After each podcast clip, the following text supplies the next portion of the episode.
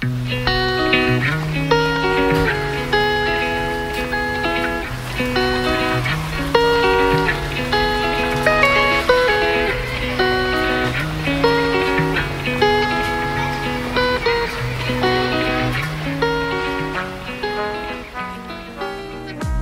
迎大家来到新期的多说一点，我是小李。我是小宝，我是罐儿。今天我们三个人不在同一个空间里，所以默契度有所下降，sorry。但是最后剪辑完了，应该完全听不出来这种默契度的下降。真棒。好吧，就是这的的确确是我们三人首次在三个地方啊、开着腾讯会议啊、此处请腾讯会议打钱。开着腾讯会议在录制今天这期节目，嗯，然后本来我们一度在想要不要跳票，因为就是我们仨最近都比较忙，然后也有一些各种乱七八糟的原因吧，健康原因，对，还有健康原因等等，就是但最后想了一下，好不容易我们破万，对吧？就不能破万了之后立刻就躺平。哎用重庆话来说，用我们四川话来说，觉得马上都三十子。哎，我现在要说这个 四川话呢，哇，听不懂。其实我刚刚引入这个四川话，就是跟咱们今天要聊的这一部电影非常的相关，就让大家先感受一下，就是听不懂的感受。我们今天要聊的这一部电影呢，是我们的青年导演邱炯炯的一部剧情长片，叫。椒麻堂会，对，然后它整个这个片子差不多三个多小时，然后呢，在诺诺加诺，我的妈呀，这对于四川人来说实在是太难了。对，拿了评审会大奖，然后其实你们这个这个电影完全没有在大陆上映啊，就是只是在一些坊间，还有在一些线下进行了一些放映。然后反正我们就是有这么一个机会，然后看完了这部电影，我们就觉得。特别好，反正至少我个人就是在朋友圈疯狂的发了一条说嫉妒邱炯炯的才华，然后我不知道另外两位朋友们看完这个电影之后你们有什么感受？我是觉得很震撼。呃，因为它形式非常新颖，然后我好我好奇的是，小李就为什么嫉妒邱炯炯的才华？因为有那么多导演和那么多好片子，你可是聊这么多电影，第一次说你嫉妒一个导演的才华，没有，是因为他是四川人，跟我和关儿说过，我们两个嫉妒。李安的才华吧，我们之前还说过，李安的才华分我们两个十分之一，我们都要笑死过去。哎，你你们是羡慕或者是对吧？崇敬他的才华，但你这嫉妒，你嫉妒李安干什么？好奇怪的。我觉得，我觉得这个问题是个坑，你知道吗？就是小李说，说我嫉妒邱炯炯，因为我能够得上，但是我不嫉妒李安，因为我够不上。我刚刚脑子里面正在想这个答案，然后我稍微预演了一下，我就发现哇，小宝简直太坏了，蔫儿坏，简直。对，其实我说嫉妒，就是因为那个情感特别的强烈，然后就是你当时看完了之后，就是被他的这种创意的形式，然后包被包括被他讲的这个故事给深深的震撼了吧，所以就是当下就是一个嫉妒。嗯，罐儿，你的感受呢？我在豆瓣上发了个影评，我说就像里面的一句台词说的是，就是祖师爷赏饭吃，也是才华很大的意思，对吧？对对，真的是天才天才啊！当然后来我看我看邱炯炯好像是七零后，对吧？对，啊、我心里就稍微平衡一点，因为刚开始看之前，我以为他是九零后，我当时心里那种翻江倒海的那种情绪，然后听说他是七零后，心里好受了很多。就是不用嫉妒他的意思呗，对对对对简单的尊敬就好了啊。对对对，我先跟大家稍微预警一下，嗯就整个电影所有的演员都是呃说的四川乐山的方言，而且真的说的非常的地道。反正我呢，作为川渝选手，看得非常的快乐啊、然后我就不知道，我就不知道另外两位非川渝选手的感受是如何。但是在此之前，我们要不然先说一下这个故事讲了一个什么样的故事吧。那我还是一句话简单介绍一下，我的介绍真的是很离谱，就我觉得这是一个呃《活着》和《霸王别姬》的结合体 啊，这两片子都很惨，所以结合在一起就是惨上加惨，再加上这部片子的导演或者叫呃美术指导吧，你可以想象他是呃一个中国版的韦斯安德森，是是叫这个名字吗？对不起，经常经常搞错导演名字啊，sorry。所以大家能够想象这几部分哈，第一呢是呃非常精致和有意思的布景啊、整个都是在一个布景的场景下拍的。然后第二呢，就是它是讲了一个像活着这样子的一个故事，一个小人物在这个大时代的浪潮下面颠沛流离哈，就从民国时期，然后一直到解放，然后到解放后等等啊。然后还有一个呢，就是《霸王别姬》就意味着这里面的主角是个戏子嗯好，我讲完了。官儿有什么要补充的吗？确实不太好补充，它有点像浮世绘，就是一个梨园戏班的史诗，大概是这么一个故事。嗯，你要说细节，那真的没办法，三个小时，你知道吗？就能看完，能看完，看出一个大的故事线就已经很不错了。加上他的那个口音，我我反正作为川渝选手，我真的看得太开心了，我就很我我真的没有想到，我这一辈子能够在大荧幕上面看到一部 讲这么这么正宗的。你等一下，你让我们俩介绍剧情，然后你自己谈感受是怎么回事？你快补充一下剧情。我觉得小宝你的剧情已经讲得非常好了呀，就是 你在 CPU 问我。活着加《霸王别姬》，就是还有啥可说的呢？因为刚刚小宝在说韦斯安德森的时候，我就想起来了，之前小宝说他自己不认识伊朗的大岛阿巴斯，然后还被还被我们的听众嘲笑了、嘲讽了一番，笑死我了。然后我刚刚就在想，哎呀，这又要被听众嘲讽了呀！不知道韦斯安德森是谁？我可喜欢他了，我可是看过英文版《月升之国》的人，但是就是就在我几乎就只能听得懂百分之五十的情况下面，都看了。对，后来你还看，你还看了什么法兰西特派，对吧？然后也看了那个布达佩斯大半不布达佩，呃，对，算了，这这一段就不管它了。今天小李的这个舌头有一点问题哈、他可能就是看到一部全部用四川话讲的电影，过于兴奋，他的现在舌头都已经就是对，就是因为乐山话真的跟重庆话非常非常的相似，然后我听到的就是乡音，然后而且它里面用的非常多的那种就是四川的俚语吧，就跟重庆的一模一样，完全互通，所以我当时整个人就嗨了，然后我就觉得我这一辈子竟然有幸能够在大荧幕上面看到一部我自己家乡话演的这么严肃的作品，然后我就觉得，不开心。我就觉得哇塞，我要看长沙话电影，我要看长沙话电影，长沙话是类全程。所以我就想问一下，就是因为这的的确确，其实对于呃四川人来说，它可能是一个非常亲切的东西，但是对于哎你们这样的非川渝选手，你们的感受是怎么样呢？呃，有没有给你们加大非常多的这个理解故事的难度？这跟看外语片差不多吧？对，就有一种外语滤镜，所以你知道，就是给他打满分的时候，我心里颤了一下，因为。因为你知道，所有我给你我给你举一个特别逗的例子，就有些男演员啊，新生代男演员演戏真的很差，用普通话的时候演戏真差，然后结果用家乡话一演，啊，比如说粤语，你就觉得这个人高档了许多，演技也丰富了，层次也丰富了，这就是所谓的外语滤镜啊，我觉得，因为你听不懂，你就觉得他离你贼远，你就觉得这个事情发生在外国，所以它里面发生的事情你都觉得 OK，我能接受，所以就是。嗯，我就会在想，是不是给这个原因给这个戏让他又显得高级了几分？嗯，我以为 罐儿要说的是，当这个演员开始说自己家乡话的时候，开始做自己了，哎，他演技，然后这个表现也提升了。结果没想到是因为你听不懂，所以觉得他好像还行，所以那人是真的不行，对吧？真没有，我刚刚其实。我刚刚其实真的就是想说，就是是两重的差距，就是一个是他做回自己了，然后同时又因为我们更陌生了，所以说他的整体他的那个就是表演的质量就被 double 了。对，反正刚看的时候确实挺困难的，因为我这是二刷了，一刷的时候我是在一个正规途径看的，然后二刷的时候我我确实找的资源，对不起，然后这个资源呢，它就质量良莠不齐，翻译。中文那个翻译跟我能明显听出来，就虽然乐山话我听不懂，但是你能知道他那个中文字幕绝对跟他说的话不是一个玩意儿，就给你瞎翻，你知道吗？意译，他英文字幕哎特别好，虽然翻译不出那个味儿，但是它的意思是非常准的，所以我在看不懂中文字幕的时候，反而要去看英文字幕来推断里面到底讲的是啥啊。嗯，但这个电影对于我来说的话，它的那个趣味性就是非常非常的。呃，大了，就是我觉得我看了一个非常在地性的电影，然后而且我也觉得这个电影里面讲的很多的故事跟我自己个人的经历，或者说跟我家族的经历是紧密相连、很相关的啊，所以，哎，我就觉得很有意思，就好像我们三个人看了三部电影一样。我不知道小宝的感受是怎么样的，我就感受挺好的，就虽然是看了个外语外语片，但也是看了一个很好的外语片。说老实话，不，这呃，我我我我知道，呃，邱炯炯导演还。然后是是是是在中国长大的导演，但实际上有很多真的外国导演也拍过很多中国故事，也拍得很好。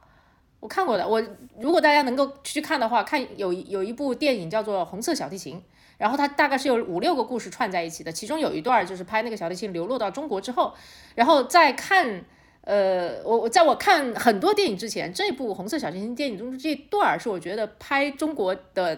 某个时代拍的最好的。再说你就想想末代皇帝什么，哎，可多了，所以就这不是问题哈。所以哪怕是有外语滤镜，我觉得这也完全不妨碍我我把它当做一个，就是就是管你是谁拍的，或者管你说什么语言，它就是讲好一个故事，完全不妨碍我去理解这个故事。所以所以就是。呃，不管我们到底是在看这个家乡片儿，还是在看外语片儿，就是我们仨反正都还是非常推荐大家可以去，呃，如果有机会的话，在线下看它的这个放映；如果没有机会的话，那就比较可惜了。然后我不想在这里说找资源，因为之前 想办法，好吧，朋友们，就是想办法。对，其实但是我们会发现这个影片在呃。豆瓣上的那个评论是比较两极的，对吧？其实我们三个人都好像在盛赞，但是实际上这个片子在豆瓣上面应该是有一些负评，而且它的负评好像都是比较趋同。嗯，确实比较集中。怎么说？一般我看了啊，因为因为当时看完这个椒麻堂会太震撼了。以至于不知道该聊什么，然后我就想看看大家的评论里面是不是能有一些啊跟我看，就是有点像抄答案嘛，就看看大家有没有共鸣的地方。然后呢，嗯嗯嗯，人就很贱啊，因为看的好评基本都长得差不多，跟你想的也差不多，也没什么新鲜玩意儿。然后我就去看了差评，然后差评，差评很集中。一个是说觉得这像一个呃三个小时太长了，像流水账。然后这个我同意啊，它确实太长了，然后导致它不深刻不痛。看了以后很难共情，这是这是第一种第一个流派，然后第二个流派呢，后面我们可能会提到，就是说他整体觉得这个故事集中在集体回忆和集体叙事上啊，觉得新一代导演了，你还是脱离不了父辈的那种，嗯，远离这段历史就没法创作，大概是这么两种声音。我就觉得这个就是就是胡扯，哎，算了，就是文无第一啊，这个。我他不喜欢，这当然要尊重人家的感受，肯定得允许人家跟我们喜欢的东西不一样，对吧？这 我们喜欢的很多东西也跟人家不一样，但我只是觉得这个理由让我有点难以接受啊。那我们就一个一个来听一下小宝的这个不同的观点吧。就人家说不深刻、不痛、难共情，这实际上是三个东西，对吧？就是一不深刻，就是你觉得这电影够深刻吗？首先，就电影为什么一定要足够深刻，你知道吗？我就觉得我很不喜欢去跟人讨论文艺作品，也是这个原因。当他们就对他打上我这个标签就不够深刻的时候，我说多深刻算深刻？这第一，第二就是非得足够深刻吗？哈利波特好深刻，真的这干什么呢？真的是，就是我觉得啊，就就椒麻堂会这电影，它用一种很很荒，有一些荒谬又很有很有形式感的方式呈现在这里。然后，然后你对他的诉求是深刻。想啥呢？你知道吗？这个电影我第一感受就最震撼的，就在应该是在前两分钟发生的，就有两个脏兮兮的人出现在这个画面上，聊两句那个那个四川话之后，然后我就觉得他们俩是乞丐，对，是收垃圾的。推着一个垃圾的三轮车，那三轮车上面还挂了那种一闪一闪的小灯啊，就是我就觉得这收垃圾的，然后过自己小日子。后来发现他们是牛头和马面啊，然后我怎么发现的呢？方式也很妙，绝对不是比方有人叫他们牛头马面，或者身上贴了个字儿叫牛头马面，是他们两个人直接开始一个学牛叫，一个学马叫。我妈呀，太奇怪了！我不知道是不是这个荒谬的开头给了大家一种错误的印象，就是说我都这样了，我必须。就是意味着点什么东西，我觉得也也不至于吧，呃呃，因为贬低一个作品最好的方式其实是就是捧杀嘛，对不对？我觉得你不够深刻，对吧？你这个人不够聪明，没有爱因斯坦那么牛逼 啊，什么需要像爱因斯坦那么牛逼啊？真的是，就好奇怪。所以我说这个这个我我我我不认可。他对于我来讲，他就是用一个让我耳目一新的方式，然后拍了一个其实每个人的家家庭里面都可能会发生的故事。他用一种非常新颖的形式，让让让让你去对自己的过去也好，或者你家族的过去也好，产生了某种共鸣和好奇。嗯，就功德无量了，还想怎样啊？你你非得就是片子是挺长，看的我就是我我我我分了两次看完的，但是就是你你指望他什么，在三个小时里面讨论人间辛酸啊？是想怎样？因为我稍微补充一下，因为刚刚嗯小宝就说到了这个是一。以一种新的方式去了解你的家庭，其实这个里面的那个男主角，也就是那个戏子叫秋福，实际上他的原型就是邱九九的呃爷爷，应该是。对，就是呃反正就是长辈吧，一个直系的长辈这样子的，嗯，所以说其实很多人就会觉得他是在讲一个家家族记事。呃，也有人可能因此就会觉得说这个东西就特别的私人，就好像你你是在讲一个你自己对你自己长辈的这样的一个纪念，然后拍这么私人的东西，可能也有人会觉得不够深刻，我不知道是不是啊？啊，然后还有那刚刚我们就再继续说回来，他也的第二个点就是说不够痛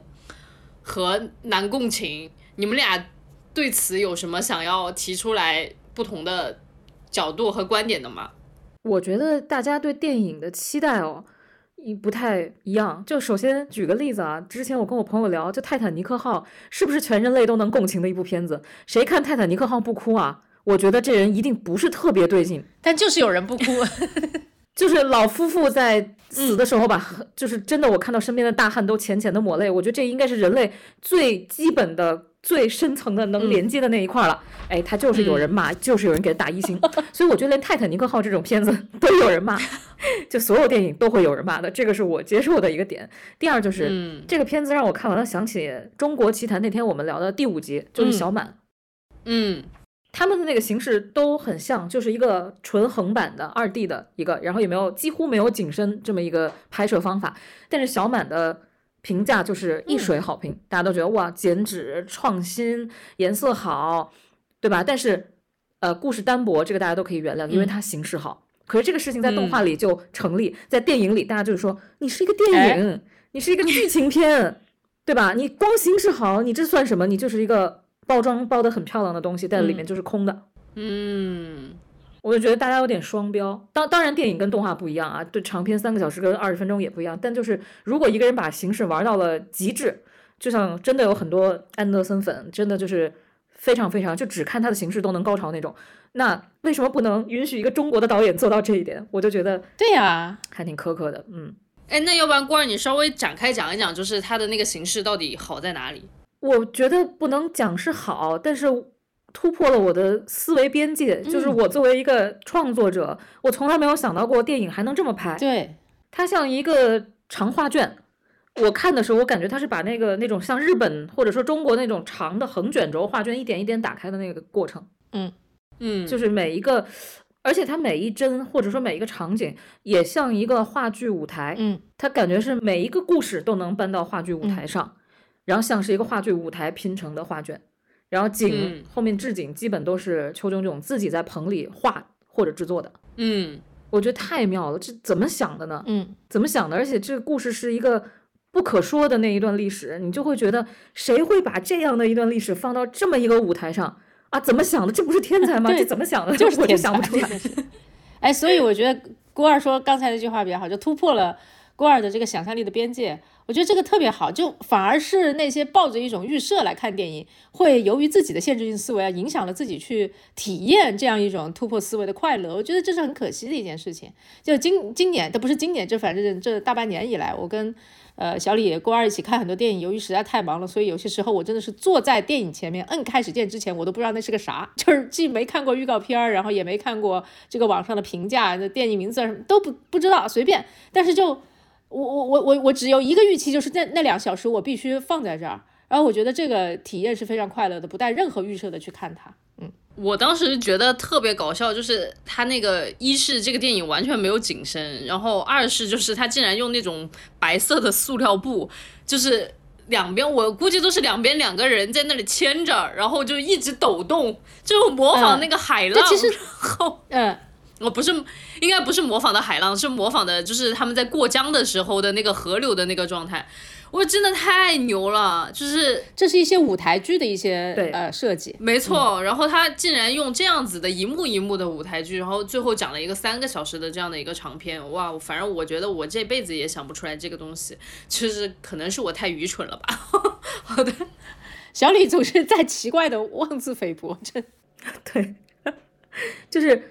就是我觉得这个人的脑回路跟我们正常人不太一样，反正就正常人不太会去想出这种方法。但是就刚才小李举那个桥段，给我印象超级深刻，是什么感觉？你就觉得所有的背景都是荒诞的，都是假的，但是那个船里面的人是真的，他们的表情绝望，然后那种那种那种颠沛流离，然后不知道未来在哪里的所有的感情都是真实的，然后反而这个假背景让你衬的，你会去疯狂的去。聚焦在他们的表情上，就啊，我我觉得反而放大了人物的情绪。对，还有一点我印象很深，嗯其实就是，呃，因为舞台置景，它可以在一定程度上模仿一个漫画的。呃呃，呃置景的那种感觉，嗯所以它其实可以非常凝练的表现某一种场景哈。就比方说，就是呃，后面大概就是七六七十年代的时候，他就在那个舞台上面搭了两个架子，然后让一些穿着小军装的年轻人在那里再分成两边，然后指挥一个画家画画，然后左边有个人拿着喇叭喊一嗓子，你往左画；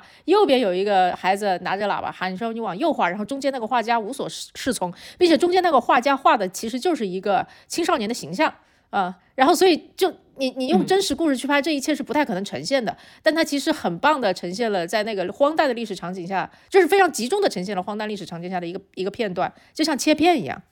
嗯，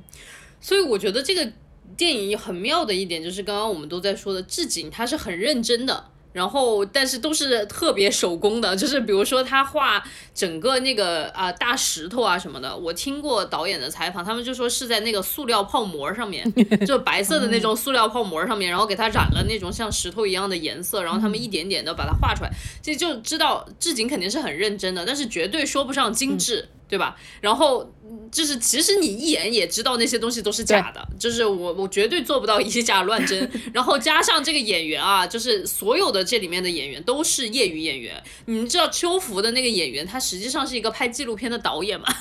他自己在就是真的演秋福之前做了几个月的心理建设，他就说我这么一个严肃的人，我到底能不能去演秋福这样的一个丑角儿？他因为秋福他就是一个著名的川剧丑角儿，然后就是所以你也说不上什么专业的演技，但是但我好喜欢那个人啊，好喜欢那个角色。对，但这但反正就是这一切好像都有一点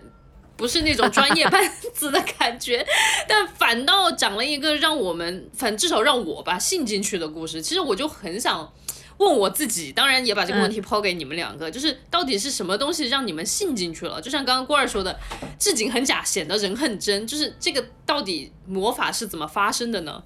其实说老实话，那个人演的牛头马面出来之后啊，我就我觉得最荒谬的东西已经出来了，说是四川话的乞丐一样的牛头马面哈，我就已经接受了一个设定，就叫做这里面肯定有一些呃设计啊。呃，漫画呀，还还有一些虚构的东西、象征性的东西藏在里边。我接受它是一个让我坐在台下看了三个小时的一个舞台剧，嗯，所以我就不会把它当成是说啊，那里面真不真假不假，因为电影已经很大程度上变得太真了，现在动画片都已经太真了，它就是用用这种方式来来呃呈现的象征意义可能大过这个这个现实意义吧，我觉得这是该怎么说呢？我我举一个游戏的例子哈。就三 D 游戏已经发展到非常离谱的这个地步了哈，它对这个人的模仿，然后对物理世界的精确的模仿，好多时候你在游戏里面待久了，你会出来，你会觉得外面那个阳光怎么那么假啊，就会有这种感觉，因为你看的屏幕是 4K 的，但你看完了 4K 的屏幕出去之后，可能我的眼镜是花的，你知道吧？就这种感觉。那所以就是有很多做游戏的人，他就说游戏发展到这儿是不是已经没有什么呃创新可说了，或者或者就是他他已经完全取代了现实？但实际上还有一种做法，就是他不用做的那么真实。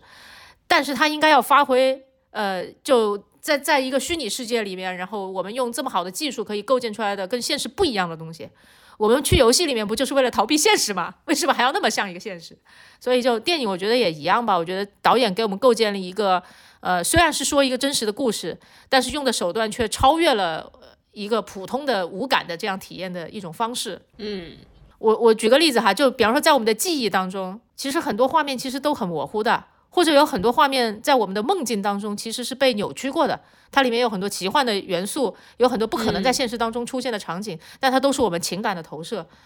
所以就为什么一定要用现实的东西来做，来来来来来来讲现实的故事呢？也许用导演那种更荒诞的方式来说现实的故事是更好的。哎，这是我粗浅的理解啊，我已经找不到词儿了。你刚刚提这问题，其实我一下就懵了。我也在想，为什么一切都是假的，但是感情是这么真挚？这让我不得不想起了。那个一场一场没有必要的春晚，就是也是一堆素人，但是你就会觉得他们演的好专业。我后来想了想啊，其实也不是演的专业，那跟专业的演员比一比，可能瑕疵就特别多，到处都是问题。我就想，可能因为他们的这个就是导演足够会设置，他的这个场景足够日常。第一，就像小李刚才说，乐山话就是他们的安全区，嗯你就像跟家乡父老乡亲一样在日常交流，那么这种紧张感，我觉得可能会消减一大半儿。第二，我觉得剧本的人物够真实，他写的是他的爷爷嘛，然后而且中间呃里面有一个演马二这么一个人，司令，对，司令是导演的爸爸哦演的，对，叫邱志敏是他爸，所以我就觉得首先马二这个角色，你看他就是个定海神针，他演的非常非常的到位，嗯，他是能把这个舞台盘活的人。所以我觉得有这么一个定海神针，又熟悉这个故事，熟悉家族史，可能会带动其他演员有一个比较好的状态。嗯。嗯，我稍微补充一下，这个马二司令实际上就是这个秋福所在的戏班的，应该叫做，投资人，嗯，对对对对对。其实我在想这个问题的时候，我我会完全跳脱出来，呃，电影这个形式，我就会在想说，有的时候我们做很多的事情，其实是为了达到一种目的。那比如说，可能呃，拍电影，我们为了达到的目的是把那种下雨的感觉重现在大家的心中。那其实可能每一个人他会用不同的方式来去把这种下雨的感觉重现在你心中。有的人他会直接就拍一场特别真的雨，你看到的时候，然后你就一下子就升起来了心中那种你淋雨的感觉。但有的人他可能就用其他的方式来实现那种让你重新升起你自己在淋雨的那种感觉。但是他的那个手段可能真的就不是那么直接，就不是给你拍一场真的雨，但他就是很牛逼，他就能找到那种看上去八竿子都打不着的方式，结果让你升起了这样子的感觉。我觉得邱炯炯就是这样子的一个导演。我想起来另外一个角度，我就觉得导演就不是拍了一个真人剧情电影，他就是拿真人演了部动画片儿，是不是好理解了很多？然后这个动画片儿让你升起了一种很真实的感受，就像我们看小满的时候升起的那种感受一样。有可能，有可能。其实我觉得这这真的是一个可能一两句也说不清的一个嗯问题，但我我就觉得还挺好玩的。嗯嗯。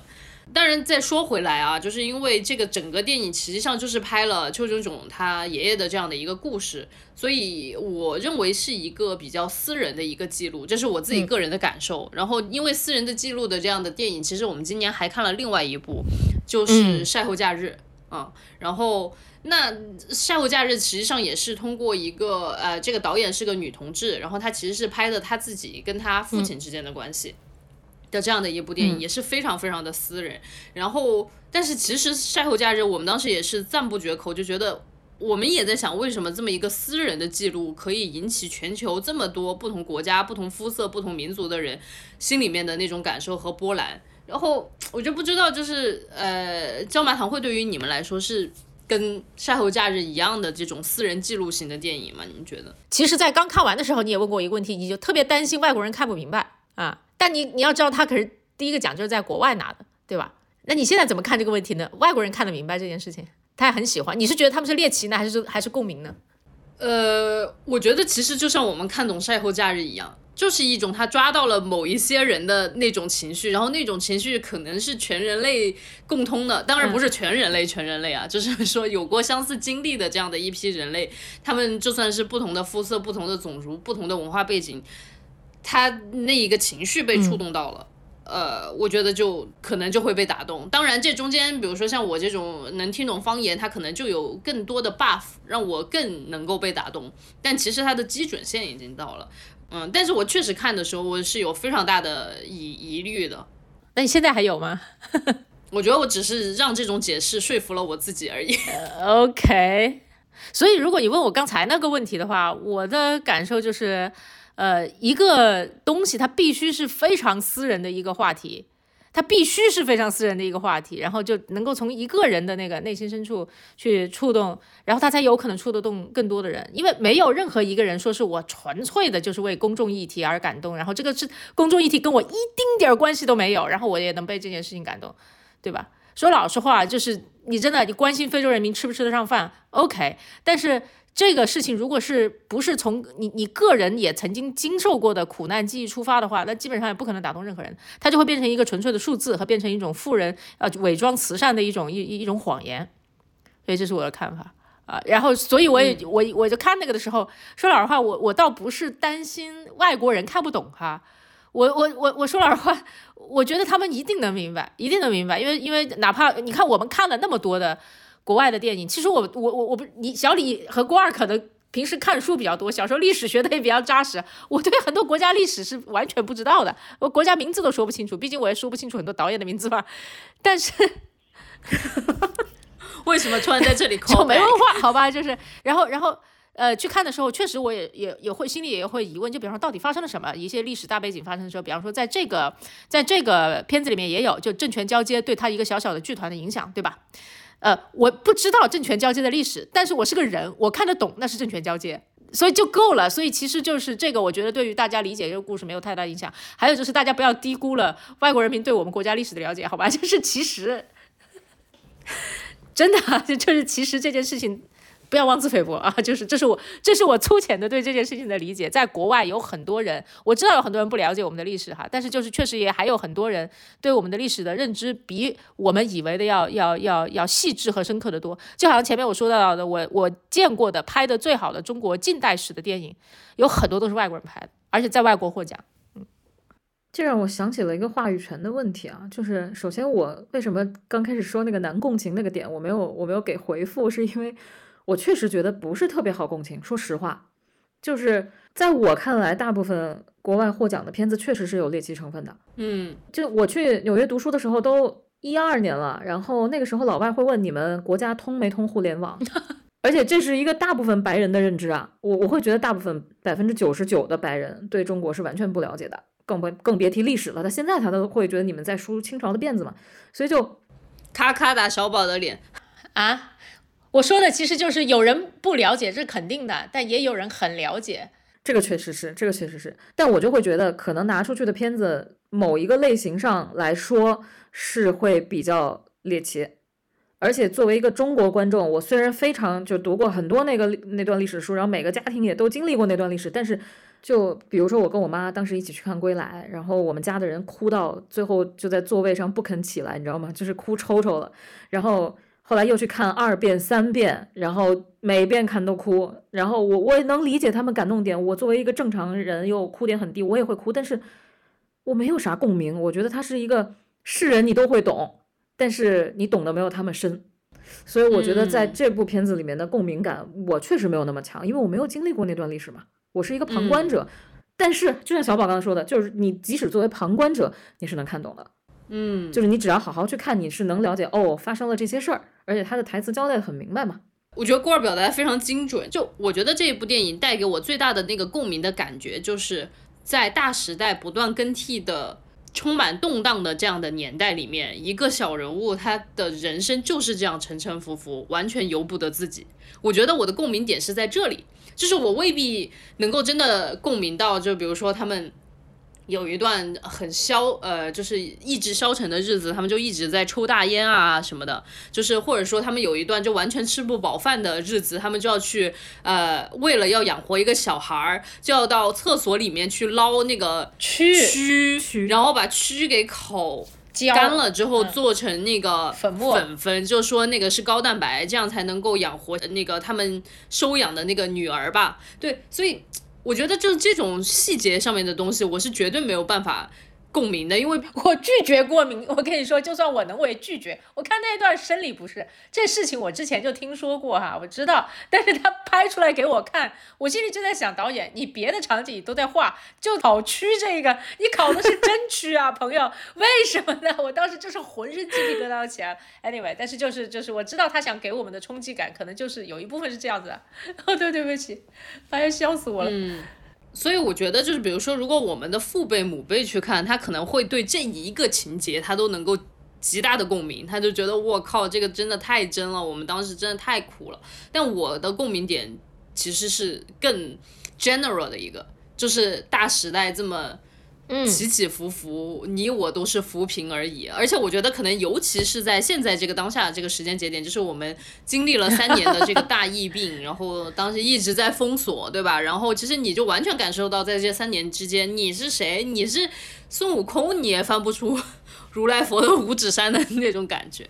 对，很有意思。其实它呼应的都是你每个人身上已经有的那一些经历，嗯。小李已经说了他的那个能够共鸣的那一部分。郭二，其实我我你你说你共鸣的肯定没有某一些真实经历过的人那么深刻啊。但那你的共鸣点是什么呢？我其实没什么特别多的共鸣点，我觉得我的共鸣点就是中国普通老百姓，而 没有经过那段历史的年轻的普通老百姓的共鸣点，就是作为中国人，你肯定你肯定知道那段那段历史很痛啊，你知道你的父亲母亲很苦过，但是就到此为止了。嗯，就是你会唏嘘。你会感慨，但是我自己没有碰上，不像，因为刚刚小李提到晒后假日嘛，就是你痛过了，你才能真正的共鸣。就晒后假日里面可能有跟我非常非常契合的东西，就是我经历的一些痛点跟他是一样的，所以你就觉得这个东西特别容易扎到我心里。那可能没有得过抑郁症的，或者说没有妇女这种 issue 的人，就完全 get 不到，就说好矫情啊，这什么玩意儿，糖水片儿，对吧？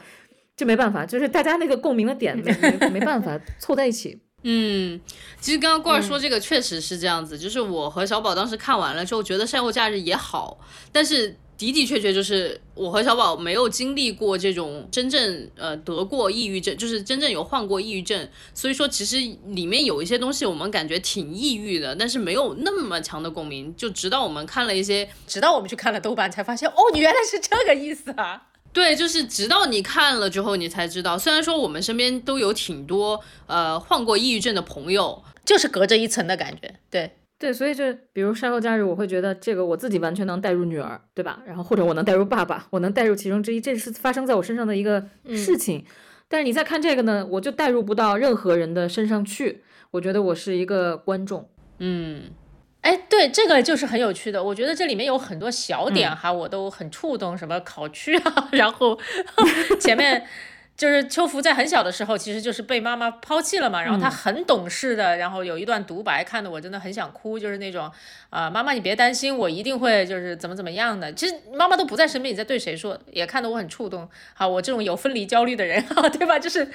呃，但其实到最后，尤其那一段不可说的历史的时候，其实我能强烈的感觉到，就是就是郭二说的，就一种观众的感觉。我是在看，然后我想了一下，这很有可能确实也是导演想要刻意营造的一种感觉啊。因为我们听上一辈的人说这些故事的时候，其实我们都是观众。然后导演在刻画这个故事时候，其实没有放很多非常惨烈的场景，对吧？没有放很多惨烈的场景，就是一个卡通一样的场景，然后有一些穿着军装的人互相拿枪指着。彼此，然后到了晚上的时候，在那种阴沉沉的这种这种暮霭当中，牛头马面就牵着一些穿军装的年轻人走了，意思就是他们死了呗，对吧？但实际上就是有一种叙述者的抽离感。我们听上一辈人讲一些惨烈的事情的时候，其实也是一样的，嗯，就有一种抽离感。邱炯应该是七零后吧，他他也没有经历过。我就想说，这种抽离感有的时候真的会闹一些笑话，就是比如说我爸作为一个五零后，他就会跟我说，他要珍惜你现在的生活。那个时候我们吃不饱也穿不暖，对吧？我不知道你们爸妈有没有跟你们说过这种话，反正我爸老跟我说。然后你知道那个时候我下一句接的就是什么？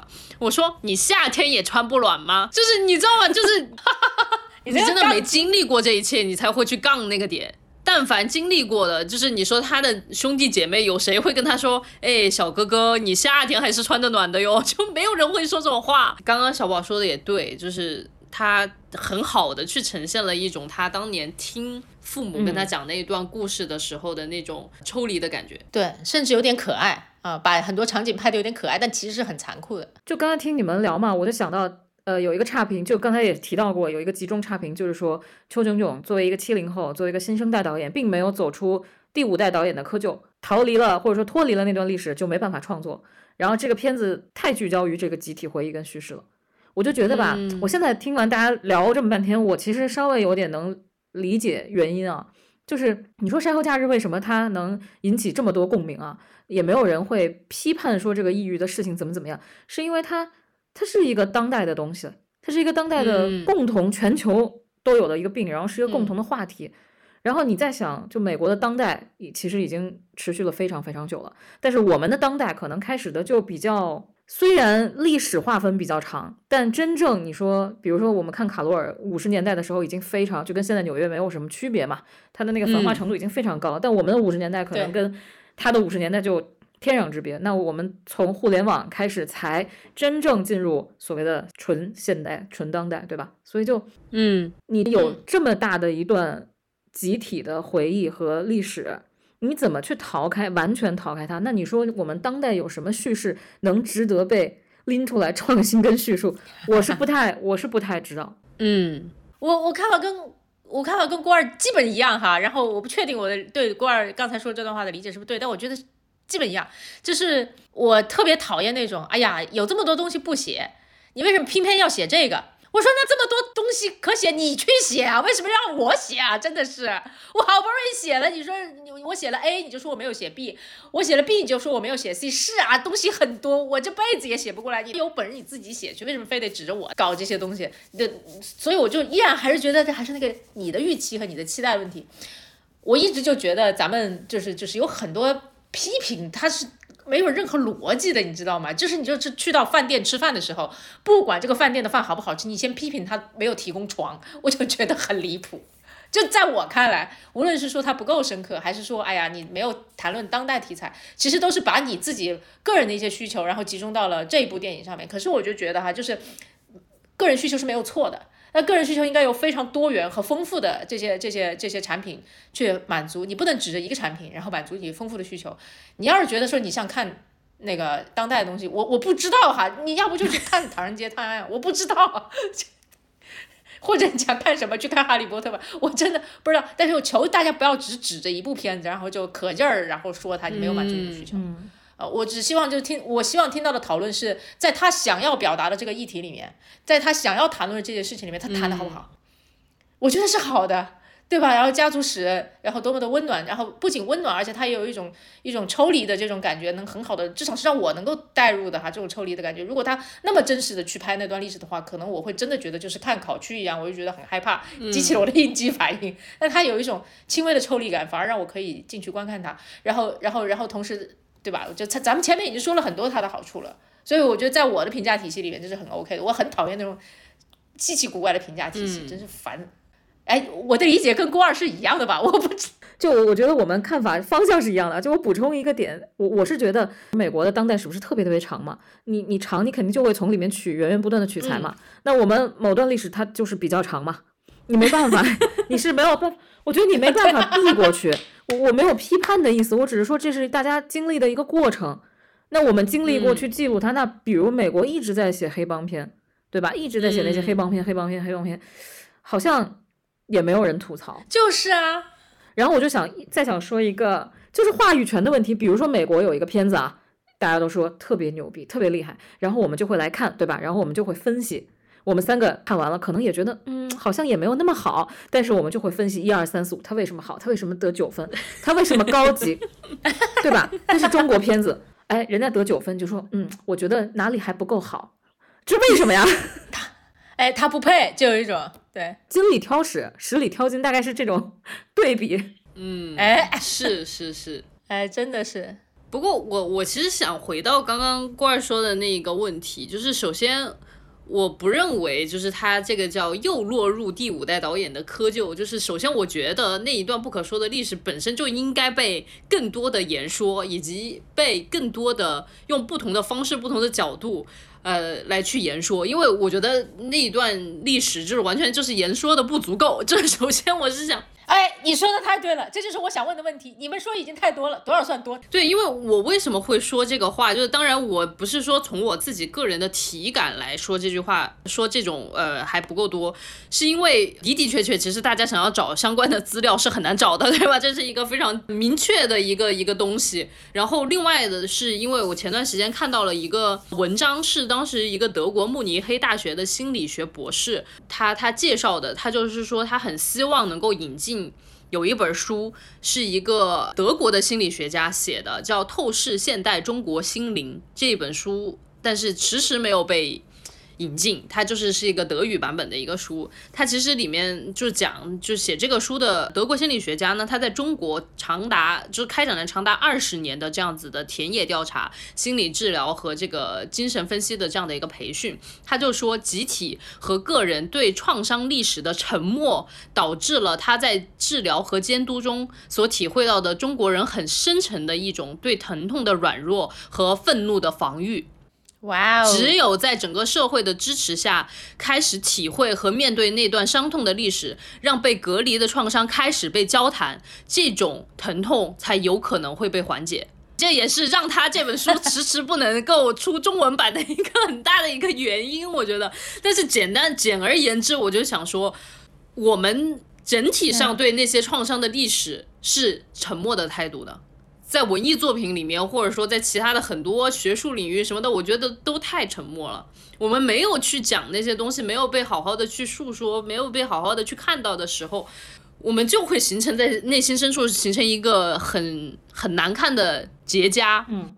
嗯，我的第二个观点就是说，邱炯炯导演他确实是想要纪念他的爷爷，对吧？讲他爷爷的故事。那他爷爷就是从那个年代。长到了新中国成立之后这么长一段的年代，你说一个人生活在大时代里面，他身上没点时代留下的刻痕吗？我觉得觉得今今天我们在这儿聊这个电影，我们在说这些东西的时候，我们身上都带着过去三年的刻痕啊。嗯，就是如果我没有如果我没有带着过去三年的刻痕，我不会觉得对这一部电影里面有一种什么大时代之下小人物什么也做不了的这样的共情。所以说，我就觉得这真的太正常了。我前去年前年开始看了非常多的那种非虚构写作，我记得有一本是新星出版社出的，呃，他来自马里乌波尔，实际上也是一个就是寻根的这样的一个故事，讲的是呃一个乌克兰。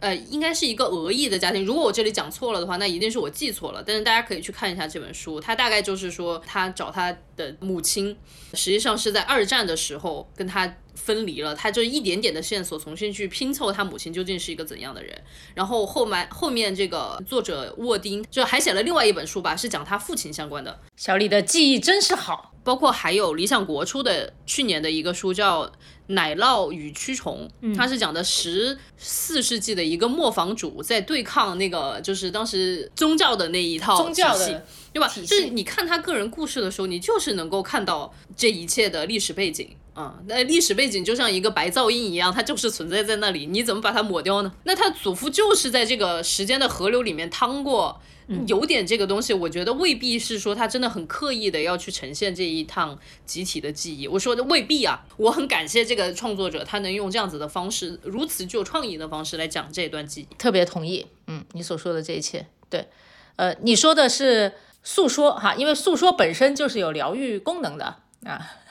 呃，然后我可能更在意的是。不仅要诉说，还得反省，但是我这要求就更高了哈。然后再往下聊下去，那可真的就是不太能聊了。呃，但是我还是觉得很重要的，所以我对网上这些评论，我是不理解又理解哈。不理解就是像我们之前说多么自然的一件事情，然后怎么可能在这个话题上已经说够了？然后他们为什么要这么说？然后理解就是在于说，他们可能跟我们的认知其实也相差无几哈，就知道啊，就是这么回事儿，但是他们可能没有办法接受。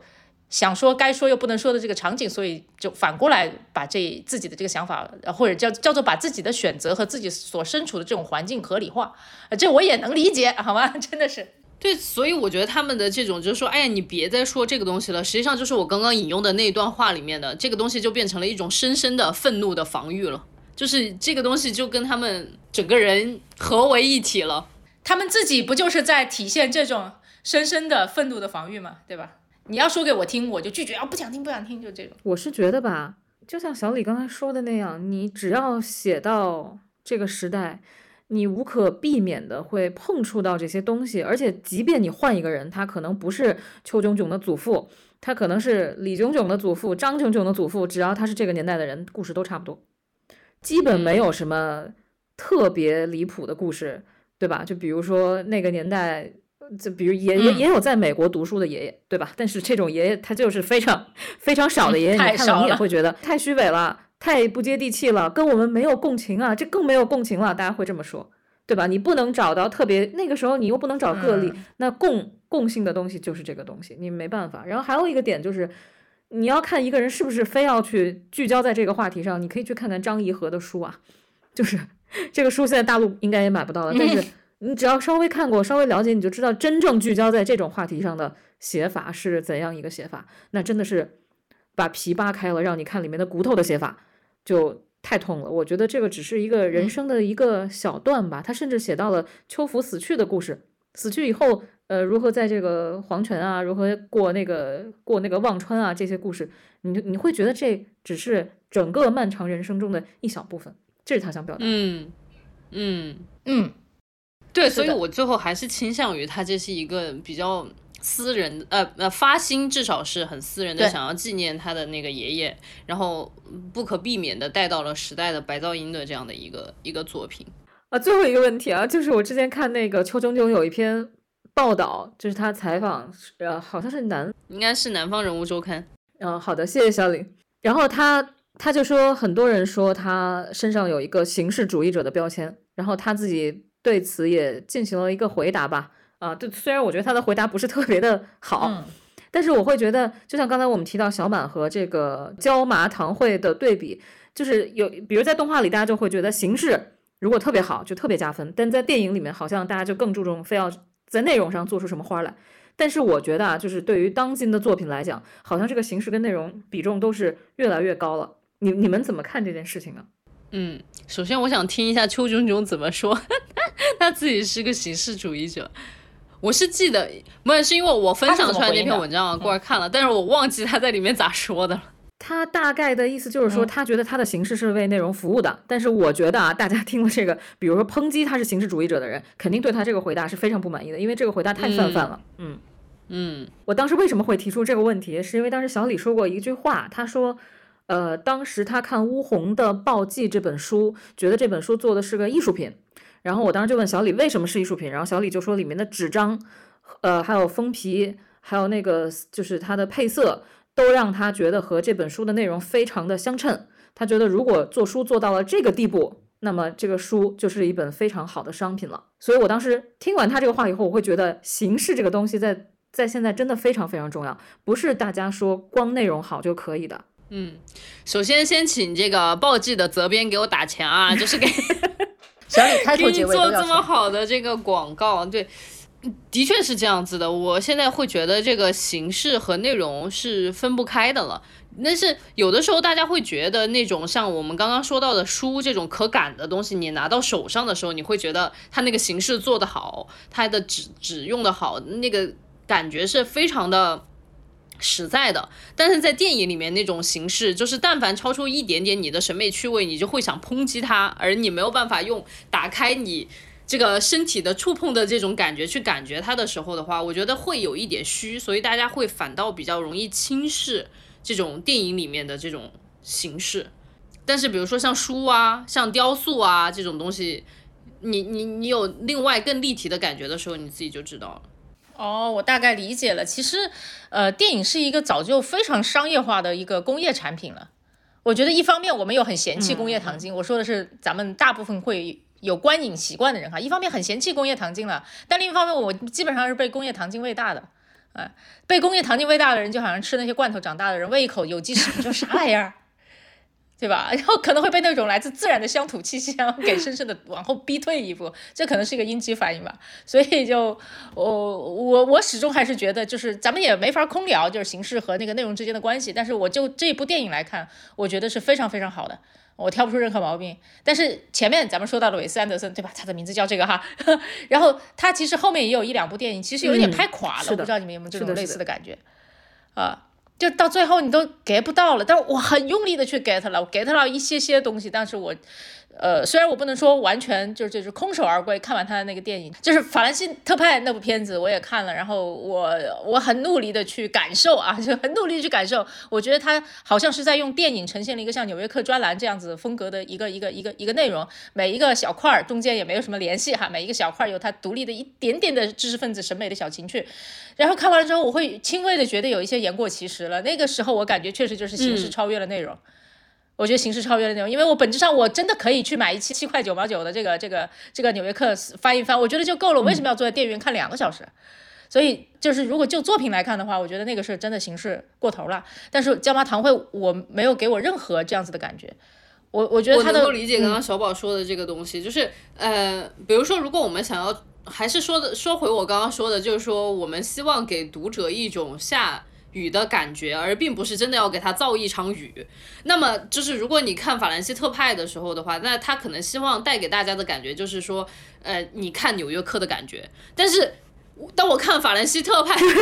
我不想看《纽约客》，首先。对，就是可能这中间有很多一，我不想看嗯纽约客，对吧？二就是我明明有纸质的纽约客，那个是最 authentic、最原装的纽约客的感觉，我为什么要看你一个视频版本的纽约客？就反正我听完大家的想法，我就想说一句：希望有一天能看到中国观众对中国电影的评价是，凭借这个形式或者凭借这个福美花道，我愿意给到四星。哎，因为我在就是韦斯安德森的很多电影下面都看啊，凭借这个配色，凭借这个拍摄，我愿意给四星。但其实故事真的是挺稀烂的。这一期节目的就是正片内容差不多就到这里了，然后大家可能会感觉得到，我们这一期节目跟我们往常做的节目有一些不太一样。以前我们会揪着里面的一些细节，就是来谈一谈我们看到那些细节的感受啊，或者是说我们觉得那个细节好在哪里。但这一次我们就觉得这部电影其实有一点难。通过这样子的方式去呈现，那我们所以就可能聊了更多的一些针对这个电影的评论啊，然后针对这个电影它所呈现的背后的时代呀等等之类的，就是希望大家不要因为我们这种聊的有点虚的东西而放弃去看这部电影，它真的很值得一看。我觉得就是它的这种创意和形式，然后包括它对一些就是讲的不足够的历史时期的这样的讲述。讲述都是值得大家在现在这个时间节点再去看一下的。嗯，好哦，那我们这期节目就到这里正式结束啦，朋友们，那我们就下期再见喽，下期再见，下期再见，拜拜，拜拜，拜拜。